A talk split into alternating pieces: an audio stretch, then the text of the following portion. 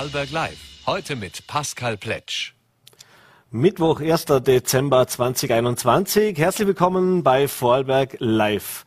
Heute haben wir wieder zwei spannende Themen für Sie vorbereitet. Zum einen ging Anfang der Woche ein offener Brief des Roten Kreuzes an die Medien und an die Öffentlichkeit, äh, getitelt mit den Worten Wir sind am Limit.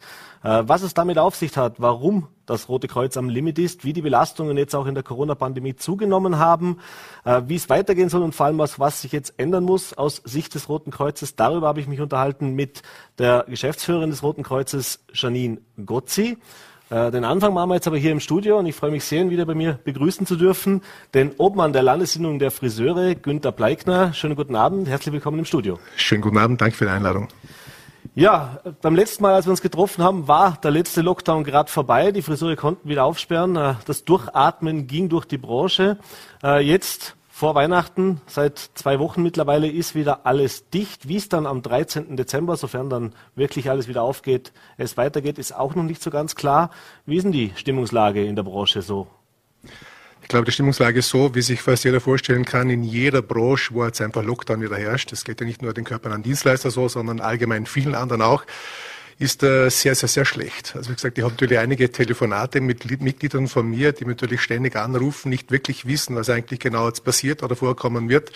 Die Planungssicherheit ist absolut eine Katastrophe. Wir sollten sollten am 13. aussperren dürfen. Wie es wirklich äh, zu und abgeht, das ist äh, noch äh, kein Thema. Das weiß man sehr wahrscheinlich wieder drei Tage vorher, weil es ja typisch ist. Und da haben wir natürlich noch das, das Thema mit dem, mit dem allgemeinen Förderungsthema. Wie gesagt, das war letztes Jahr war es natürlich ganz klar, da hat man super tolle Förderungsprogramme von der Regierung erhalten. Heuer ist das Ganze natürlich eher ein bisschen einen schlechten Witz, weil, wie gesagt, wir hatten eine Förderung von, von Umsatzbonus, wo wir dann 40 Prozent für das Vergleichsmonat im 2019, nämlich dem November, haben müssen, als wir überhaupt eine, eine Förderung bekommen. Und das ist sehr wahrscheinlich äh, definitiv, da werden viele bis, wenn nicht alle rausfallen aus diesem Fördertopf. Mhm. Darüber wollen wir uns dann auch noch unterhalten, später in der Sendung. Fangen wir aber nochmal an mit diesem Lockdown. Der war relativ kurzfristig. Äh, ich war noch äh, der Woche davor bei meinem Friseur, habe noch mit ihm darüber gesprochen und er hat es wie viele andere auch eigentlich fast für ausgeschlossen noch gehalten, dass es tatsächlich wieder einen generellen Lockdown gibt, also diesen auch für Geimpfte. Äh, und er hat auch gesagt, wenn das passiert, dann hat er echt ein wirtschaftliches Problem. Also er hat echt mit Sorgen auch auf dieses Wochenende geschaut. Ist es tatsächlich so, dass es jetzt an die Substanz geht, also dass es auch jetzt mal unabhängig von den Förderungen für viele Friseure wirklich eng wird? Wenn ein Friseur richtig und gut arbeitet, zahlt auch seine Steuern immer sehr brav, das ist ganz klar. Und dann hast du irgendwo zwischen 10 und 15 Prozent Gewinnanteile Ende vom Jahr, noch vor der Einkommensteuer. Äh, was dort überbleibt, das können wir uns ausrechnen. Wenn ein Herrenhaarschnitt kostet durchschnittlich 40 Euro, bei 15 Prozent haben wir irgendwo ein, Steuer, ein, ein Einkommen von 7,5 Euro pro Haarschnitt. Das noch ohne Abzug der Einkommensteuer kann man sich vorstellen, sich das Ganze hochrechnet, was überbleibt Ende vom Jahr. Das heißt, wenn er ordentlich wirtschaftet, dann hat er ein solides Einkommen, aber Speck wird er sich keinen zurücklegen konnte auf dem Konto. Das heißt, äh, die Finanzen sind relativ schmal natürlich betrachtet, was es anlangt. Aber wie gesagt, ein Riesenkonto hat er sicher nicht, ein Riesenplus auf dem Konto, das ist eher sehr sparsam. Äh, wenn dann alles, wie gesagt, in Abzug gebracht wird von der Miete, von den, von den Fixkosten, die jeder Mensch verbraucht mit Familie und sowieso, wird das Ganze schon eher ein bisschen, bisschen strenger. Und wie gesagt, ein, ein Großverdiener waren wir sowieso noch nie, das ist kein Thema. Es ist uns gut gegangen, aber richtig Millionär werden wir in der Dienstleistung definitiv nicht. Mhm. Jetzt ist der Dezember natürlich grundsätzlich ein sehr umsatzstarker Monat. Für viele Branchen, auch bei den Friseuren ist es so. Was bedeutet es denn jetzt gerade, dass diese drei Wochen vor allem eben nicht möglich war zu arbeiten? Ähm, könnte jetzt auch sagen, Bälle, Veranstaltungen gab es ja auch nicht. Äh, das ist ja das klassische Geschäft dann vor Weihnachten auch. Also Weihnachtsgeschäft ist heuer definitiv geschlossen. Also wie gesagt, das, das äh, bringt ja nichts mehr. Wenn du den 13. aussperrst, hast du maximal noch zehn Arbeitstage. Wenn du Sonntag noch durcharbeiten willst bis zu dem Tag X, zehn Tage von einem äh, Umsatzmonat, wo du sonst wirklich 20 Prozent mehr machst, in einem Vergleichsmonat zu jedem anderen von Jänner bis November. Äh, die 20 Prozent äh, mehr, das können wir uns heute sehr wahrscheinlich schon wirklich auf die Haare schmieren. Das geht definitiv nicht. Ähm, ja, wir müssen eins probieren, dass es einfach gut funktioniert. Aber dann kommt natürlich die Regelung dazu. 2G hatten wir vorher schon, im November, in die eine Woche hatten wir super schlechte Umsätze weil einfach dann die, nur die Geimpften und die Getesteten kommen konnten und den Test äh, unter die, die Geimpften und die Genesenen kommen konnten. Mhm. Die Geimpften äh, war es immer kein Thema. Jetzt kommt eventuell noch äh, das 2G Plus und das 2G Plus natürlich das ist eine Sache, wo ich vielleicht vor Weihnachten sagen kann, okay, das Geschäft, das floriert dann vielleicht, aber maximal Sollte es aber dann weitergehen im Jänner, ist also 2G Plus definitiv äh, ein No-Go, weil dann haben wir die Salons leer. Mhm. Also nur zur Erklärung, das ist äh, in Wien, hat man das jetzt mal zumindest angedacht, könnte das eine Lösung sein, denn es ist ja nach wie vor noch gar nicht sicher, ob die Friseure, die körpernahen Dienstleister am 13. aufmachen können. Äh, Sie haben heute schon mit den Kollegen im Bund telefoniert, also mit den Innungsmeistern aus den anderen Bundesländern. Äh, ja, wie sorgenvoll schaut man denn auf diese Verlautbarung, die dann Ende nächster Woche kommen soll? Also sind Sie optimistisch, dass Sie wirklich aufsperren dürfen oder ist da auch eine große Sorge mit dabei? Also die Friseure, wir Friseure rechnen natürlich definitiv mit der Situation, dass wir aussperren können. De facto am 13. Auch mit Option zum Sonntag öffnen. Auch mhm. das ist eine klare Sache. Alles andere, was kommen wird, und es wäre nicht so, dann haben wir schon verloren. Also 13. muss funktionieren. Auch dieses Versprechen hatten wir dazu mal äh, vor circa drei Wochen mit dem Landeshauptmann Markus Wallner und der Landeshauptmann von Tirol, der Platter, äh, wo es dann geheißen hat, okay, wir könnten eventuell noch länger offen lassen, weil die Zahlen relativ gut war im Vergleich zu Oberösterreich und Salzburg hatten uns aber dann wirklich äh, in den gemeinsamen Verschluss gemacht, äh, zum sagen, okay, wir haben dann wirklich dieses Thema und wir werden auch am 13., also am 22. schließen können. Mhm. Wie jetzt das Wort wirklich hält, das ist wieder ein anderes Thema. Das wird sehr wahrscheinlich funktionieren. Ich hoffe es zumindestens. Also wir rechnen definitiv damit, dass wir am 13. öffnen machen, öffnen können und dann definitiv mit äh, 2G, alles was Plus ist, ist mhm. natürlich wieder so ein im Nadelöhr drin, wo man sagt, okay, das ist wieder eine Mehrauflage, wo natürlich keinem gefällt. Wie gesagt, wir werden das vor Weihnachten definitiv stemmen können, dass wir dort öffnen können, also mit diesen 2G. Aber Plus ist eine Sache, wo definitiv äh, nicht geht. Und wann dieses Plus kommt, also dieser PCR-Test mhm. zum Beispiel über die Teststraßen, wo eh schon jeder alles komplizierter aufnimmt und überhaupt nicht funktioniert, auch was äh, die, die, den Testmodus der Zeitfaktoren anlangt, ist einfach ein Thema, wo nicht funktioniert. Dort muss wieder eine Vereinfachung herkommen. Das heißt, wir sollten auch dort wieder auf den Wohnzimmertest zurückgreifen können. Mhm. Auch der, was QR nachverfolgt, mit den einzelnen äh, Behörden auch ist. Mhm. Das wäre gefragt. Mhm. Jetzt war es in den letzten Lockdowns so, dass äh, bei aller Problematik, die es mitbringt, äh, die Grenzen zu waren. Da hat natürlich viele Menschen auch verärgert, aber im Endeffekt hat das auch verhindert, dass natürlich die Vorbergerinnen und Vorberger sich den Friseur eben, den es in Vorberg nicht gibt, jetzt in Deutschland und in der Schweiz suchen. Denn dort ist nach wie vor alles offen, das heißt, die Möglichkeit besteht. Äh, fürchten Sie, dass da tatsächlich vielleicht auch mittelfristig äh, ja, der ein oder andere Stammkunde sozusagen dann einfach seinen Friseur wechselt, also dass das noch einen viel größeren Schaden nach sich ziehen könnte?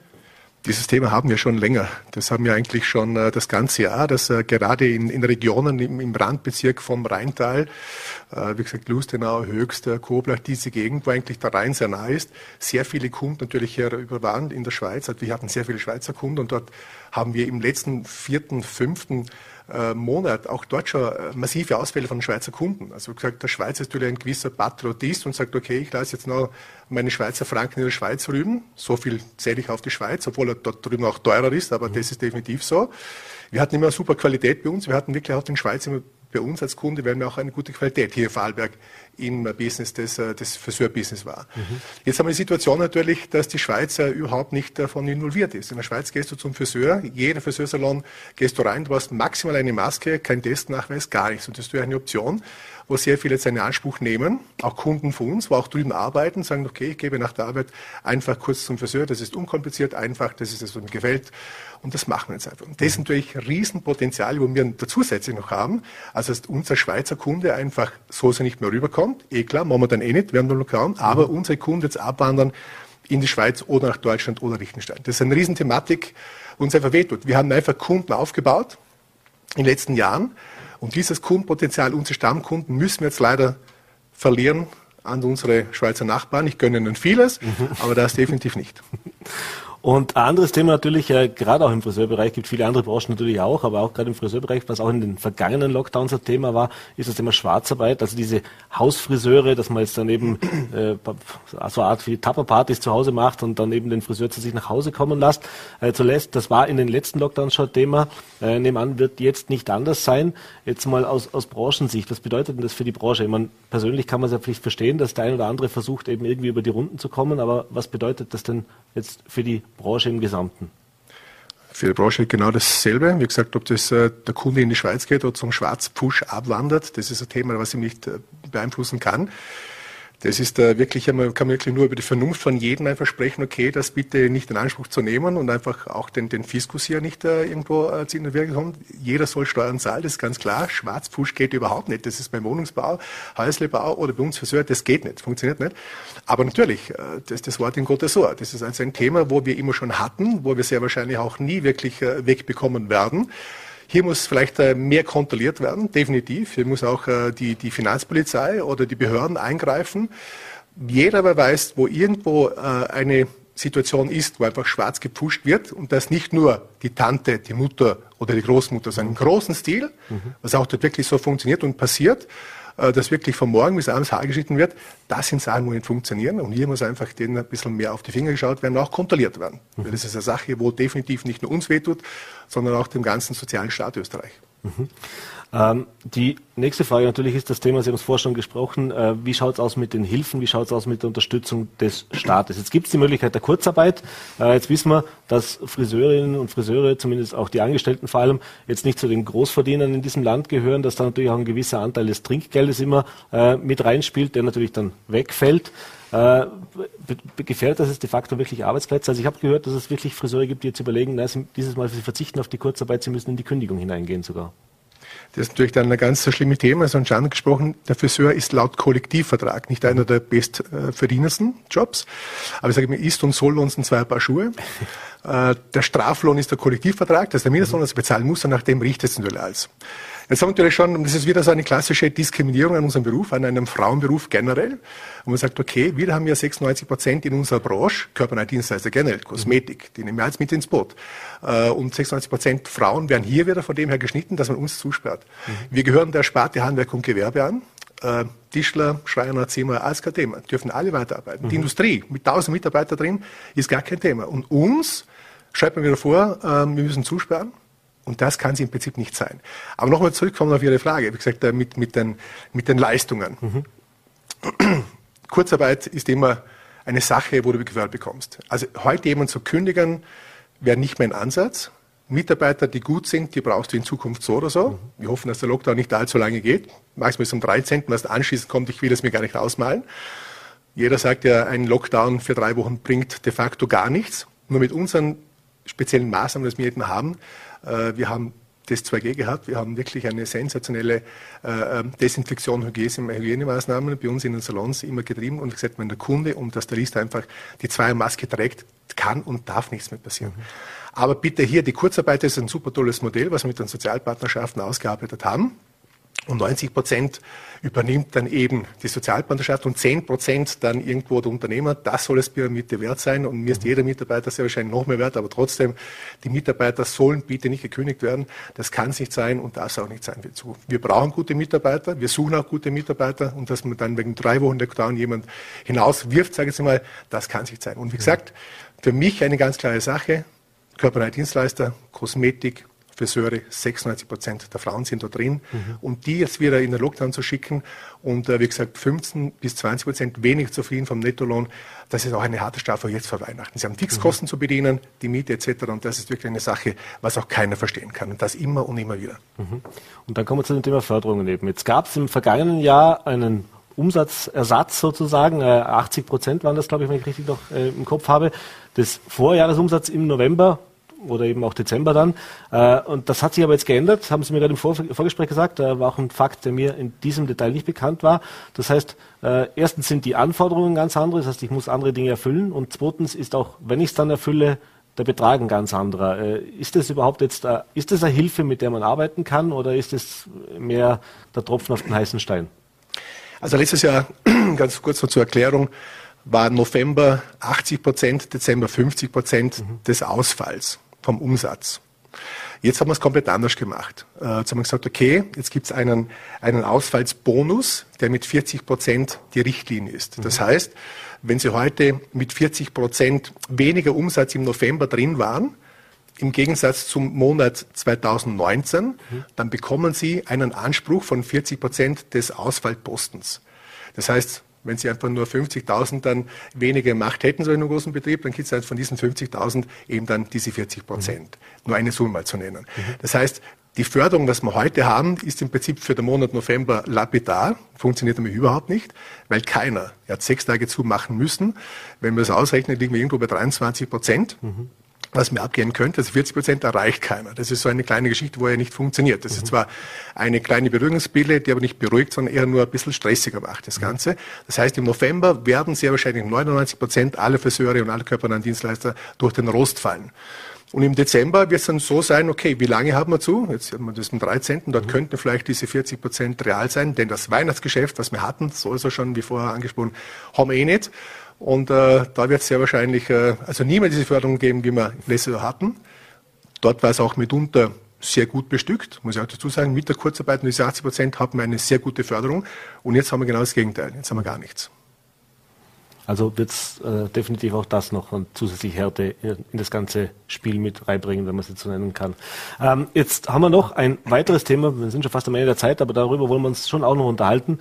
Das ist das Thema nämlich der Lehrlinge, da haben wir uns im Vorgespräch auch noch kurz drüber unterhalten. Äh, vielleicht auch ein Punkt, der gar nicht so bewusst ist, aber äh, ich glaube in Summe, Sie haben es gesagt, waren es 19 Wochen, die jetzt äh, in, über die ganzen Lockdowns hinweg die Betriebe geschlossen waren und jetzt gerade für einen Lehrling, der ja auch an der praktischen Arbeit was lernen soll und eine Lehrzeit ist ja normalerweise auch begrenzt, äh, wie viel Einfluss hatten das tatsächlich auch auf die Qualität der Ausbildung, auf den, auf den, ja, wie, wie gut ein Lehrling danach auch vorbereitet ist auf seinen künftigen Beruf, wenn ihm wirklich jetzt knapp 20 Wochen dann am Ende diese, wenn es bis 13. geht, äh, Ausbildungszeit sozusagen fehlen?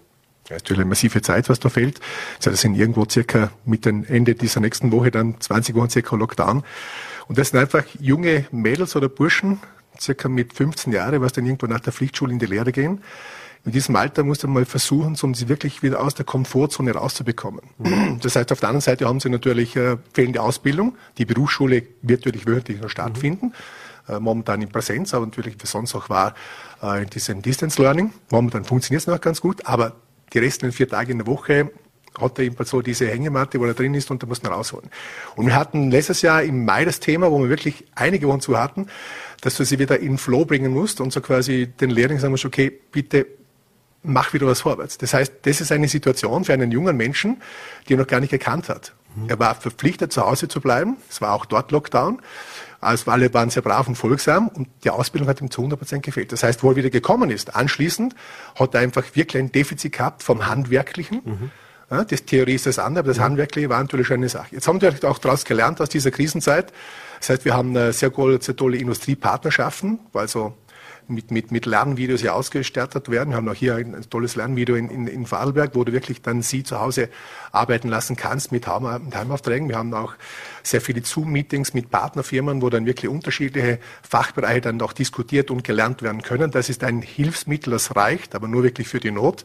Aber in Zukunft natürlich müssen die Geschäfte offen halten, denn dort lernt der Lehrling wirklich am meisten am Kunden, mit dem Mitarbeiter, mit dem Stylisten, mit dem Chef, der sagt, okay, so funktioniert das. Das ist das Learning by Doing und nicht nur das Lernen äh, aus dem Buch heraus. Mhm. Letzte Frage abschließend noch. Wie, was, ist, was überwiegt? Überwiegt Frustration, Ärger, Wut? Wenn man sich jetzt anschaut, dass die äh, körpernahen Dienstleister, auch die Friseure, eigentlich die waren, die man fast als erstes zugesperrt hat, die auch am längsten tatsächlich mit Einschränkungen zu kämpfen hatten. Also eben, wir erinnern uns an die Maskenpflicht in, in, in den Salons, äh, an die 2G-Regeln, die dann eingeführt worden sind und so weiter. Ähm, und Sie haben es gerade vorher selber gesagt, äh, jetzt äh, wissen wir natürlich auch nicht, wie es weitergeht, äh, ob diese drei Wochen ausreichend sind oder nicht äh, ja, was überwiegt da? Ist da wie, wie, viel Freude ist da noch dabei oder ist es so, dass man sich ab und zu auch denkt, jetzt langt's denn? Zur Freude. Wenn du zu Hause verhaftet bist und hast ein Unternehmen, wo tagtäglich die Lichter dunkel sind und die Kasse nicht gefüllt wird, hast du nie Freude dabei. Das ist ganz klar. Wenn einem noch Unterstützung gewährt wird, dann hält sich der Frust noch ein bisschen in Grenzen, wobei die Frustration, die ist einfach sehr groß und wird wirklich steigen, wenn nichts kommt. Und die Situation haben wir maximal in diesem Zustand jetzt noch. Und das ist einfach Sache, wo nicht funktioniert. Man richtet sich nach Hallam, das ist ganz klar. Wir haben hier einen Gesetzgeber, die politische Sache in, in Wien unten, von der Bundespolitik, wo in meiner Situation schon ein bisschen versagt hat, mhm. in diesem Maßnahmenplan, wo es jetzt wirklich dann äh, auch ausgeschrieben hat, wo nicht funktioniert. Wie gesagt, ähm, Wieso muss ein, ein Friseur, er ist zwar körpernah, das ist ganz klar, äh, nicht einmal face-to-face -face mit dem Kunden ist, sondern er arbeitet auch hinter dem mhm. Kunden, hat die FFP2-Maske, auch der Kunde. Er hat genesen äh, und auch Geimpfte mhm. und auch Getestete. Mhm. Und was hier nicht gehen kann und ich auch wirklich verstehe, dass es einfach zu wenig sein sollte. Es gibt nirgends so viel, wo die Hausaufgaben wirklich gemacht haben, weil es so funktioniert mit den körperhygienischen Maßnahmen, äh, in diesen Teilen Hygienemaßnahmen, die, die werden ja alle komplett verfolgt. Und wo, wirkt man, wo will man wirklich sicherer sein? Und bevor man hier wirklich eine, eine Branche zunichte macht, und das funktioniert auch momentan so, genau in diese Richtung, mhm. was man sich vorstellen kann, aber das schaut genauso aus, mhm. dann kann ich sagen, okay, wenn es wirklich jeder dranhält, und wirklich das alles perfekt macht, sind wir safe. Weil wir alle wissen, es passiert nicht irgendwo im Salon, sondern wo die Mitarbeiter irgendwas bekommen, das ist in den privaten Haushalten, das ist in privaten Partys, da geht es ja ab ohne Ende. Mhm. Das muss man, sonst verschließt man die Augen, wenn man das heute nicht mitkriegt. Dann verstehe ich, dass man eine Branche wirklich so denunziert und so runterkriegt wie uns sagt, die dürfen nicht offen halten, trotz allen Hygienevorschriften und Maßnahmen. Das ist eine Sache, die ich nicht verstehe. Und hier sollte sich die Politik vielleicht wirklich ein Herz nehmen und sagen, okay, jetzt vertrauen wir wirklich den, den Logikern der Unternehmerschaften, in der körpernahen Dienstleister und wir versuchen es. Lasst uns arbeiten und dann wird es auch funktionieren. Das kann man Ihnen wirklich versprechen an dieser Stelle. Den Appell senden wir gerne raus. Äh, Herr Bleigner, ich bedanke mich für den Besuch im Studio und auch diesen Einblick in die aktuell auch für die körpernahen Dienstleister alles andere als einfache Situation. Vielen Dank. Herzlichen Dank, danke. Und ja, ich habe es angekündigt, äh, freue mich jetzt auf die Geschäftsführerin des Roten Kreuzes Vorarlberg, Janine Gotzi. Aus Termingründen mussten wir das Interview im Vorfeld aufzeichnen. Äh, und was sie zur aktuellen Situation sagt und warum das Rote Kreuz am Limit ist, das sehen Sie jetzt. Ja, vielen Dank und herzlich willkommen bei uns im Studio. Äh, Janine Gotzi, Geschäftsführerin vom Roten Kreuz. Danke, dass Sie sich die Zeit genommen haben. Sehr gerne, danke für die Einladung. Ja, Frau Gotzi, ein dramatischer, ich will nicht sagen Hilferuf, aber doch ein dramatischer Appell ging gestern durch die Medien vom Roten Kreuz in Vorarlberg. Äh, da hieß es, das Rote Kreuz ist am Limit. Äh, wie dramatisch, wie ist denn die aktuelle Situation wirklich bei Ihnen und Ihren Mitarbeitern? Ja, wir sind derzeit in einer sehr angespannten Situation. Ähm, Sie haben das ganz richtig gesagt. Es ist jetzt nicht ein Hilferuf, aber es ist einfach ein Appell an die Mitmenschen für mehr Achtsamkeit und zum Impfen zu gehen, weil wir einfach mittlerweile im Rettungs- und Krankentransportbereich einfach am Limit sind. Mhm. Wir haben einfach so viele Einsatzzahlen wie noch nie. Wir haben täglich weit über 300 Einsätze alleine im Krankentransportbereich, über 240 Einsätze Rettungsdienst und dann zusätzlich natürlich noch alle Patienten, die positiv sind, die wir dann entweder zwischen den Krankenhäusern verlegen oder eben ins Krankenhaus bringen, sogenannte Infektionstransporte. Und da sind wir, wendeln wir zwischen 50 bis 100 Transporte pro Tag. Mhm. Wir haben im Frühjahr schon mal eine äh, Reportage darüber gemacht, was es denn bedeutet, gerade für die äh, Rettungsbediensteten, die im täglichen Einsatz sind, in Zeiten vor so einer Pandemie in einen Einsatz zu gehen, was für eine Mehrbelastung das ist. Ich habe mir das mal ein bisschen nochmal rausgesucht. Äh, und zwar, das heißt, sie brauchen rund 50 Minuten pro Einsatz zusätzlich, was die Reinigung, was die Desinfektion, was auch die An- und Ab Abziehen von dieser Schutzausrüstung bedeutet. Vielleicht können wir da mal nochmal drauf eingehen. Also wie hoch ist denn da alleine schon die Mehrbelastung und was bedeutet das denn auch für die Einsatzbereitschaft von den einzelnen Rettungsteams? Das ist eben der Grund, warum wir am Limit sind, weil wir derzeit natürlich fast zehn Fahrzeuge mehr jeden Tag im Einsatz haben müssen, um diese, diese Zeiten, die wir bei der Desinfektion, beim An- und Abkleiden natürlich verlieren von der Schutzausrüstung, zusätzlich aufwenden müssen, um das Fahraufkommen natürlich im Land aufrecht zu, zu erhalten. Mhm. Und es ist natürlich sehr zeitintensiv, weil nach jedem Patienten, das sehen einfach die Hygienerichtlinien vor, muss natürlich dieses Fahrzeug sehr intensiv gereinigt werden. Es ist leider immer noch so, dass man alles von Hand abwischen und desinfizieren muss. Und da muss man einfach bis zu einer Stunde Zeit nach jeder Fahrt rechnen. Das heißt, nach einer Fahrt mit einem Patienten, der positiv ist, ins Krankenhaus muss das Fahrzeug komplett gereinigt werden und das dauert in der Regel eben diese 50 bis 60 Minuten.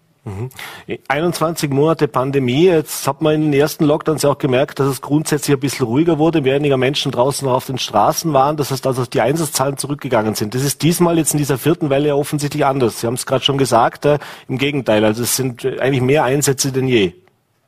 Ja, das ist sehr spannend. Also wir, haben, wir schauen ja genau auf die Zahlen aus dem Vorjahr und vergleichen natürlich da Lockdown zu Lockdown.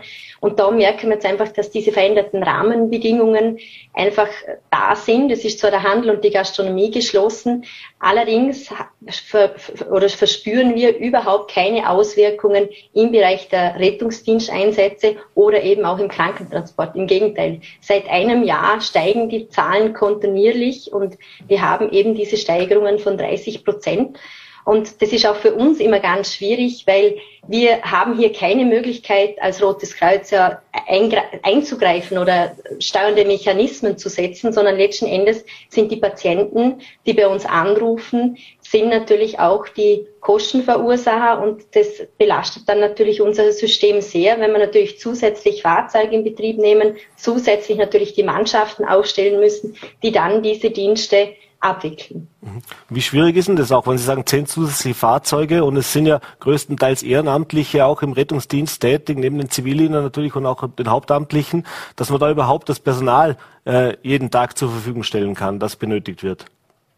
Das funktioniert nur, weil wir als Organisation unsere Leute, also ob das die Ehrenamtlichen sind, die Zivildiener, aber auch unser berufliches Personal wirklich nach unseren Grundsätzen handelt und aus Liebe zum Menschen und zu unserer Bevölkerung dass da wirklich sehr ähm, unkompliziert, sehr flexibel agiert wird. Wir haben gemischte Mannschaften, also das heißt, es fährt nicht nur der Zivildienstleistende mit dem Hauptberuflichen, sondern auch ein Ehrenamtlicher, der bereit ist, am Tag einen Dienst zu übernehmen, der dann mit einem Zivildienstleistenden unterwegs ist oder auch mit einem Beruflichen das Fahrzeug eben ähm, in Betrieb nimmt, damit wir diese Masse an Fahrten überhaupt bedienen können. Mhm.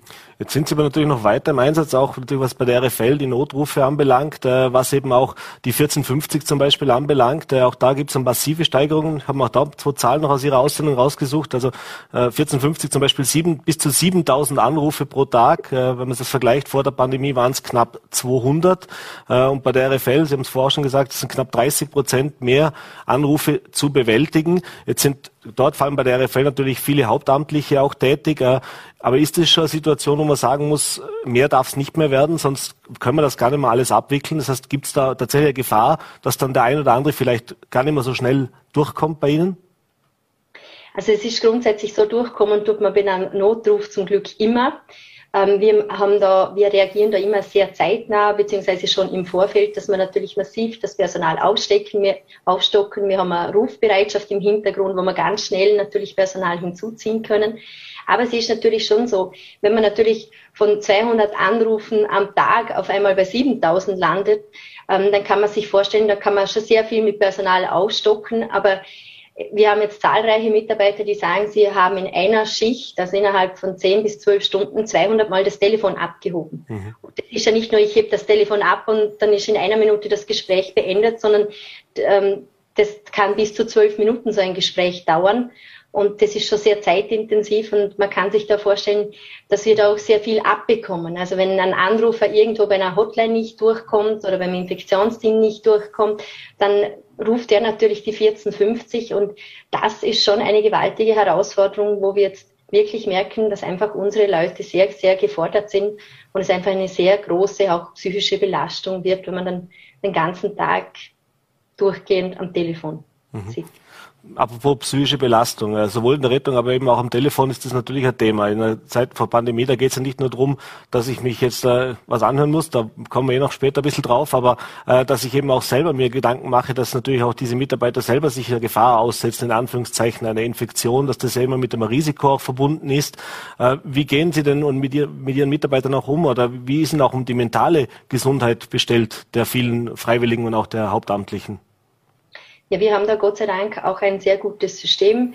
Wir haben ein sogenanntes Peer-System, das im Hintergrund die Kameradenhilfe ähm, aktiviert, wo wenn ein Mitarbeiter Bedarf hat, ob das nach einem Kriseneinsatz ist, nach einem Großschadensereignis oder eben auch aufgrund einfach der Belastung, die jetzt vorherrscht, unabhängig davon, ob es dann bei der Gesundheitsberatung in der Notrufleitstelle oder im Rettungsdienst ist, da haben wir ein sehr gutes Hilfssystem intern, das dann da natürlich in Anspruch genommen werden kann. Und letzten Endes stehen uns auch Psychologen dann natürlich beiseite. Mhm. Jetzt haben Sie vorher das mit den äh, Hotlines angesprochen. Äh, da kommt man natürlich nicht nur mit Menschen zu tun, die sehr freundlich um Hilfe suchen, sondern natürlich teilweise zu Recht, teilweise auch nicht zu Recht, äh, auch ein bisschen aufgebracht sind. Aber wir haben natürlich auch das, die Thematik, gerade was diese Corona-Pandemie anbelangt, das Thema der äh, immer wieder so viel zitierten Spaltung der Gesellschaft. Da gibt es eine gewisse Bevölkerungsgruppe, die natürlich alles andere als zufrieden mit den aktuellen Maßnahmen auch ist. Äh, wie viel bekommen Sie denn davon ab und wie geht man auch damit um? Also sprich, gibt es da auch mal die Beschimpfungen am Telefon? Gibt es sowas? Leider natürlich ja. Das ist bei jeder Gesundheitsberatung, das ist auch bei jeder Hotline, in jedem Callcenter. Das kennt man natürlich. Ähm, da sind unsere Mitarbeiter natürlich sehr gut darauf geschult und gebrieft. Und letzten Endes können wir das immer auch ein Stück weit ähm, nachvollziehen und ähm, auch verstehen. Weil wenn man natürlich mitunter natürlich auf Testergebnisse wartet oder darauf wartet, dass endlich die Einladung für einen behördlichen PCR-Test ankommt, ja, dann kann man schon verstehen, wenn die Leute dann halt einmal ungehalten sind oder sich vielleicht auch im Ton vergreifen. Letzten Endes sind es aber alles nur Menschen und wir versuchen halt da immer sehr positiv auch damit umzugehen und ihnen dann doch das Gefühl zu geben, wir kümmern uns um ihr Anliegen auch dann, wenn wir nicht immer der richtige Ansprechpartner sind, sondern wir sind zumindest da, um ihre Sorge mitzunehmen. Mhm. Wie gehen Sie denn beim Roten Kreuz auch mit dem Thema Impfen um? Jetzt wissen wir aus Gesundheitsberufen, es ist eine sehr große Impfbereitschaft da, aber es gibt natürlich auch vermutlich auch beim Roten Kreuz einen gewissen Prozentsatz, der ein bisschen zumindest skeptisch dem Ganzen gegenübersteht. Wie sieht denn da die aktuelle Situation aus und ja, wie gehen Sie auch damit um? Wir haben hier sehr früh reagiert. Wir haben schon im Sommer intern festgelegt, dass nur noch Mitarbeiter angestellt werden, also Neuanstellungen, die voll immunisiert sind. Wir haben grundsätzlich bei den beruflichen Mitarbeitern mittlerweile eine Durchimpfungsrate von 98 Prozent. Bei den Zivildienstleistenden, das können wir weniger beeinflussen. Da hilft uns das dann aber immer, wenn sie zwei, drei Monate einmal schon draußen mitfahren, wenn sie dann sehen, eben wie, ja, wie es dann um die Gesundheitszustände jener Personen eben ähm, beschaffen ist, die halt nicht geimpft sind. Ähm, und auch dort liegen wir schon fast bei 90 Prozent und so verhält es sich auch im Ehrenamt. Also wir haben oder wir dürfen hier glücklicherweise sagen, wir haben hier sehr, sehr wenig Personen in der Organisation, sowohl im Ehrenamt als auch im beruflichen Bereich, die der Impfung gegenüber skeptisch sind. Mhm. Wie geht es denn mit den äh, politischen Vertretern im Gespräch? Das heißt, ich nehme an, dieser Brief an die Medien ist ja ein bisschen, bisschen auch so was Erwachrütteln für die Bevölkerung, aber ich nehme an, diese Gespräche finden natürlich auch mit den Verantwortlichen statt. Äh, jetzt war nicht immer alles ganz so rosig in der Vergangenheit. Also sprich, es gab auch oftmals Kritik daran, äh, dass man zum Beispiel Maßnahmen äh, beschlossen hat, die dann eben sie umsetzen müssen, ohne dass man da wirklich äh, Vorbereitungszeit hatte oder dass man sich wirklich auch darauf einstellen konnte und auch immer ein bisschen improvisieren muss, oder nicht nur ein bisschen, sondern eigentlich dauernd improvisieren muss. Äh, fühlen Sie sich da gehört? Haben Sie da den Rückhalt oder was würden Sie sich von der politischen Seite hier wünschen? Grundsätzlich sind wir natürlich immer im, im Austausch, in einem sehr regen Austausch. Das Land ist auch davon in Kenntnis gesetzt worden, natürlich schon vorab, dass wir hier wirklich sehr stark an, an der Belastungsgrenze sind. Ähm, ja, aber natürlich ist es für uns auch schon auch ein Hinweis an die Politik, dass wir hier wirklich jetzt langsam ans Limit kommen und einfach hier auch klar gemacht werden muss, dass wir einfach nur ein gewisses Kontingent an Fahrzeugen und Personal zur Verfügung haben. Wir machen, was wir können. Wir sind stets im Einsatz für die Bevölkerung. Aber es kann halt auch einmal länger dauern, bis es einen Rücktransport gibt. Und dann hoffen wir schon auch in der Bevölkerung, dass man das nachvollziehen kann. Es ist nicht, weil wir jemanden drei Stunden warten lassen wollen, sondern weil wir es einfach müssen, weil wir nicht können. Mhm. Ich kann nicht ein Fahrzeug zu drei Patienten gleichzeitig schicken, wenn es um einen Heimtransport geht. Und da geht es uns vor allem eher darum, dass die Bevölkerung das einfach auch versteht, dass wir alles tun, damit sie bestmöglich versorgt sind, auch in diesen Zeiten, aber eben mit gewissen Einschränkungen. Mhm. Schwingt auch ab und zu bei Ihren Mitarbeitern und auch bei Ihnen vielleicht ein bisschen Ärger mit, wenn man jetzt sieht, dass es eben Menschen gibt, die sich zum Beispiel partout nicht impfen lassen oder eben auch vielleicht sich in einem Risiko aussetzen in Zeiten einer Pandemie, wo man sagt, naja, muss das jetzt unbedingt sein, hätte man jetzt eigentlich auch vermeiden können. Äh, wie bleibt man da immer professionell? Das ist, gehört zu unseren Kernaufgaben jeden Tag, dass wir hier professionell sind, auch weil wir als Rotes Kreuz natürlich das, wie man es im Hintergrund auch deutlich sieht, wir sind unparteiisch. Ähm, und damit ähm, natürlich ärgern sich auch bei uns manchmal die Mitarbeiter, wenn sie sagen, schon wieder die ungeimpften, die wir hier äh, transportieren müssen. Aber es ist halt einfach Fakt, wir haben geimpfte Personen, wir haben ungeimpfte Personen und letzten Endes ist es unsere Aufgabe, die Personen zu versorgen, die Patienten ins Krankenhaus zu bringen oder auch wohin wir sie hin müssen, in welche pflegende Einrichtung und damit muss man einfach auch professionell im Alltag umgehen. Mhm. Zum Abschluss noch die Frage nach den ehrenamtlichen Mitarbeitern. Das ist ein Thema, das ja nicht erst seit der Pandemie ein Thema ist, nicht nur beim Roten Kreuz, aber haben in der Vergangenheit auch schon öfter darüber berichtet, die große Schwierigkeit, noch Menschen zu finden, die auch bereit sind, ehrenamtlich, vor allem gerade beim Roten Kreuz, wo ich auch Nachtdienste, Wochenenddienste habe und natürlich auch mit schwierigen Situationen konfrontiert bin, äh, Menschen zu gewinnen, Menschen zu finden. Jetzt haben wir 21 Monate Pandemie. Da werden wahrscheinlich auch der ein oder andere bei Ihnen, der das schon lange macht, auch irgendwann mal langsam müde werden. Wie sieht's denn da aktuell aus? Und blicken Sie auch mit ein bisschen Sorge jetzt in die nächsten nächsten Monate und vielleicht auch Jahre, was eben das Personal anbelangt? Ja, in der Tat. Also vor allem ähm, sehr besorgniserregend für die Zukunft. Wir merken jetzt eben aufgrund dieser vielen Fahrten und, und dieses hohen Einsatzvolumens, dass sehr viele Ehrenamtliche einfach nicht mehr unter der Woche ihre ehrenamtlichen Dienste machen können, weil es einfach mittlerweile üblich ist, dass man auch in der Nacht fünf, sechs Stunden am Stück durchfährt. Und wenn man dann weiß, dass ja der ehrenamtliche Mitarbeiter am nächsten Tag ganz normal in die Arbeit gehen sollte, dann wird es zunehmend ein Problem, weil es natürlich einfach ähm, schon auch Betriebe gibt, die dann einfach sagen, ja, ich erwarte mir, dass der Mitarbeiter ausgeschlafen natürlich am Morgen kommt. Und das stellt uns schon für eine große Herausforderung, weil die, die, jene Ehrenamtlichen sind dann zwar bereit, am Wochenende ihre Dienste zu machen, aber nicht mehr unter der Woche. Und letzten Endes ist es so, wir sind der größte Fördergeber ist natürlich die öffentliche Hand mit über 50 Prozent. Und ja, die würde es dann natürlich auch genauso treffen, wenn wir hier mit beruflichem Personal nachhelfen müssen, weil wir natürlich einfach keine oder weniger Ehrenamtliche unter der Woche in der Nacht im Einsatz haben. Mhm. Das heißt, ist eine große Herausforderung. Das heißt im schlimmsten Fall, also im schlimmsten Fall ist es ja nicht, weil es wäre dann trotzdem eine gute Versorgung. Aber es gibt ja Städte wie Wien und also Großstädte, wo es eine Berufsrettung gibt, wo das wirklich hauptberuflich gemacht wird. In Vorarlberg musste man das bislang nicht machen, aber das ist eine Option, mit der man sich zumindest auseinandersetzen muss. Also ich hoffe, dass man da noch ganz lange äh, ja, nicht in diese Richtung uns bewegen. Also wir versuchen hier sehr viele Maßnahmen auch intern zu ergreifen. Wir haben erst im Sommer eine Kampagne, wir haben die passende Jacke für dich gestartet, um eben neue ehrenamtliche Mitarbeiterinnen und Mitarbeiter zu gewinnen, weil wir eben dafür sorgen möchten, dass wir auch weiterhin eine Organisation sind und bleiben, die einfach eine große Säule oder eine besonders tragende Säule natürlich das Ehrenamt darstellt. Mhm. Aber das ist die größte Herausforderung, die auf uns in den nächsten Jahren zukommen wird. Wir sind leider schon am Ende der Zeit, Frau Gotzi, aber ich bedanke mich, dass Sie, dass Sie sich die Zeit genommen haben, dass wir jetzt auch mal einen Einblick gehabt, äh, bekommen haben, was da alles tatsächlich dahinter steckt. Äh, ich möchte mich an dieser Stelle vielleicht auch stellvertretend für alle Zuseherinnen und Zuseher nochmal bedanken, an die, speziell auch an die vielen Ehrenamtlichen, die wirklich viele Stunden da auch investieren, aber natürlich an alle Mitarbeiterinnen und Mitarbeiter, die da jeden Tag jetzt doch schon so, so viele Monate im Einsatz sind. Ich bedanke mich bei Ihnen, dass Sie sich die Zeit genommen haben, wünsche Ihnen alles Gute, schönen Abend und vor allem bleiben Sie gesund. Bleiben Sie gesund und herzlichen Dank.